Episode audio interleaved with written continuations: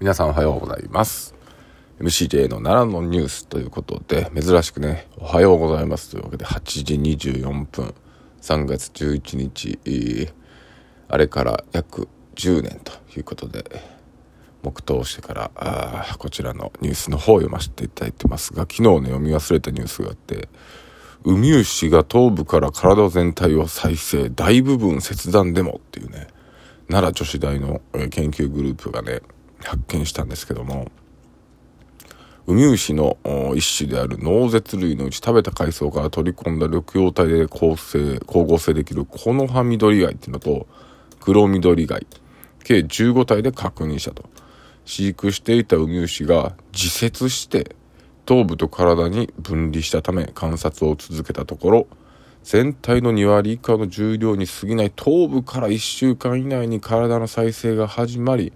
3週間後にはほぼ完全な状態となった。切り離した体部分は頭部を再生することはできなかったが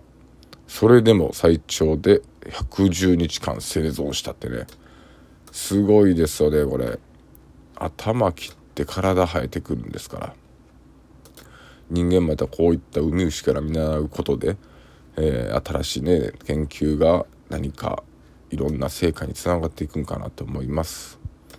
はい奈良工芸の生き店。奈良には奈良シルキや赤秀焼一等町な一等堀など自社を中心とした文化都市教育の工芸が今も生き続いています。それぞれの分野で匠たちが活躍し各界の頂点を極めたからもおられます。奈良を代表する工芸作家の作品を名称衣装園利水へ寧楽美術館に集め質の高い奈良文化に触れていただけます。ということでね。はい。えー、青姿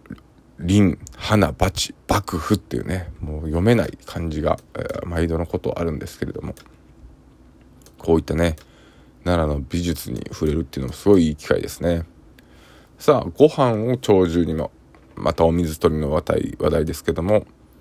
えー、サバ投げっていうのがあるんですね。サバ投げ。どんな感じかこうやったら生きるに飯。で投げるですね。サバ投げ。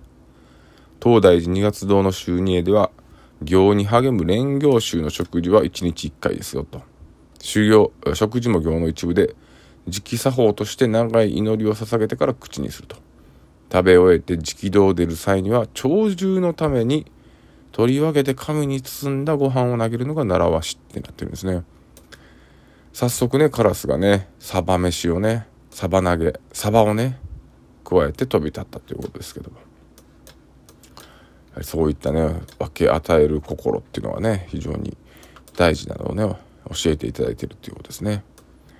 奈良市震災園の用地買収損害賠償制約請求し債権放棄か検討中ということですね。まあ要は用地買収に対してねかなりの額を使って買収したということでね市民が怒ってるってことですね。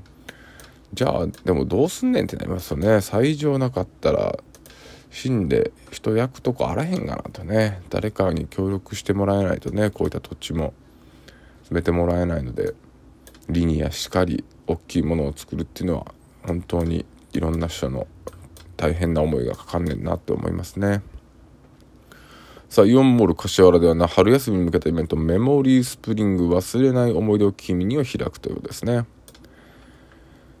えー、学割企画でね、観光地を背景に写真を撮り、旅行気分が味わえるバーチャルトリップ、フォトストップを行うということですね。苦手克服イベントなのでね、体力測定とかも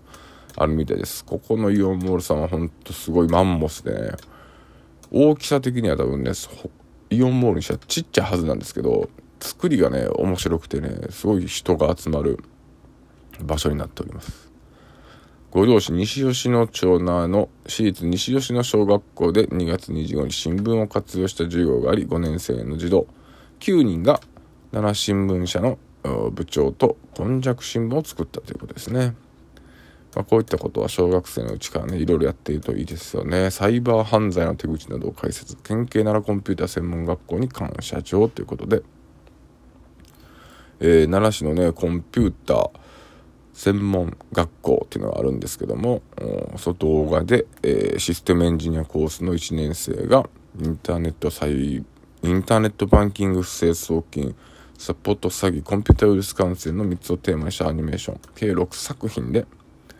最近のサイバー犯罪の手口や注意点を分かりやすく注意し、えー、解説していると。こういう取り組みも非常にいいですね。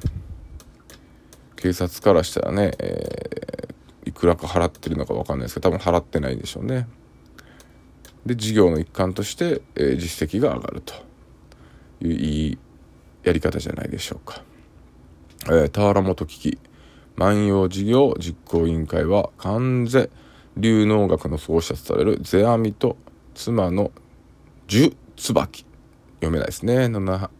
刻まれた納屋町。土地台帳を研究者の、えー、田原本町の噴火時で発見したシーツに基づくオリジナル脳っていうのをね作って動画の収録を行ったと。えー、能の春寿椿世阿弥の山岳の人よりそうになく椿を眺めまあ難しい漢字がねいつかこのこれを続けていったら全部読めるようになるんでしょうかね。えー、震災の教訓や本で東日本大震災の発生から10年を迎えるのを前に震災で教訓を並ぶと。絵本セラピストっていうのは言ってるんですね。生き生き絵本の会が、えー、口コミで集まった人たちを対象に震災を出版した絵本「花水木の道」を朗読されたと。いうことですね。新型コロナは13人まあまあずっとこのペースでこのぐらいのぬるっとした感じなんでしょうね。えー、石彫りや染色型染め陶芸木工の革命の5人の作家による作品展、えー、5回選ぶ展が奈良市の高畑地のギャラリーで開催されてますよということです。はい、えー、西名阪のね上りの通行止め解除されましたよとね、えー、油がね確か落ちて、えー、通行止めになってたという話をね昨日したかと思います。さあ AI ロボが自動巡回ということで平城京平城宮跡歴史公園で検証ってね管理の効果目指す、えー、情報通信業の NTT コムウェアっていうのが奈良市の平城京跡の須作門広場で四足歩行ロボットと人工知能を活用した自動巡回点検の検証を行った。すごいですね。まあこれは同公園スマートチャレンジの産学館コンソーシアムの会員であると公園の維持管理メンテナンスの飛躍的向上に取り組んでいるということですね。まあ、こういうふうにしていろいろ代替できるところは代替していくっていうことですね。はい。いいんじゃないでしょうか。ということで今日の占いは今日の占いですけども直感を信じて行動すれば結果がついてくるっていうねいうことらしいです。ありがたいですね。さてこのね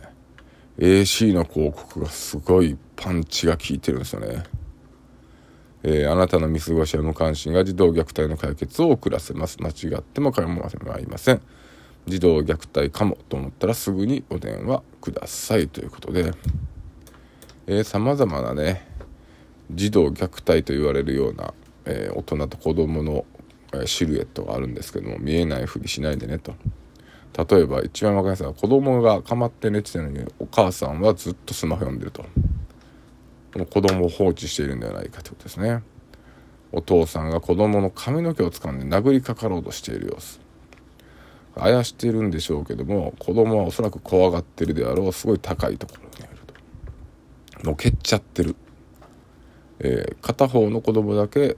可愛がってもう一人は可愛がってない。子供の前で親が喧嘩をする。これがちょっと分かんないですけど寂しい、まあ、放置しているって感じですかね。めちゃくちゃ怒ってる、えー、衛生面に配慮できてない、えー、子供の村々を作んで脅している。熱いお湯をかける。縛る。もうね見ててもちょっと胸くそ悪いやつですねこれは。ということで福祉のお仕事フェアも行われますよ。14日から、え、水彩クラブの貼り付け店33店ですかね。16日から行われますよ。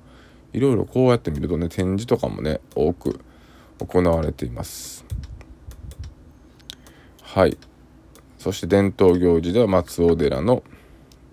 えー、厄除け祭週2ですね。こちらも。春日大社のあ恩田祭りですかね。恩田神事。というのもありますし音楽では奈良フィルハーモニー弦楽団の定期校演奏会など、えー、ピアノコンサートなども開催されていますよと。さあ地域再生に挑む移住者ということでね2011年ね、えー、原発事故で起きた浪江町なんですけども再生に挑む移住者の一人が関西出身の東山春菜さん、道の駅浪江の初代駅長としてね地元の農産物の販売商品開発で人道時期をとっているということですね。住まいと食を提,、えー、提供というところでね、えー、休業中の旅館の従業員が近所の農園で働ける空き家だが大切にしている実家を従業員宿舎として提供した。いいいですね。広がるお裾分けのは、えー、昼はカフェとして賑わう古民家を夜だけ借りて中山間地域の農業振興を勉強する高知大学の、えー、女の人が住民の交流促進や食品ロス削減を掲げる約10席の食堂を作ったと。えデザートや飲み物を除くメニューは定食の本日の晩ご飯のみで食材は全て農家ら知人からのお裾分けですよと色や形などの微妙な違いで出荷されない余った食材を譲り受け献立を考えると晩ご飯は大人600円。大学生500円。子供は200円。ということでね子育て世代を応援したい。将来は女性の雇用窓で創出したいとね。いうところで大学生がこういった、お子子育て世代のねことを考えてくれてるの非常に嬉しいですね。でも時間がないですが25日10年ぶりにサッカー日韓戦ということで楽しみです。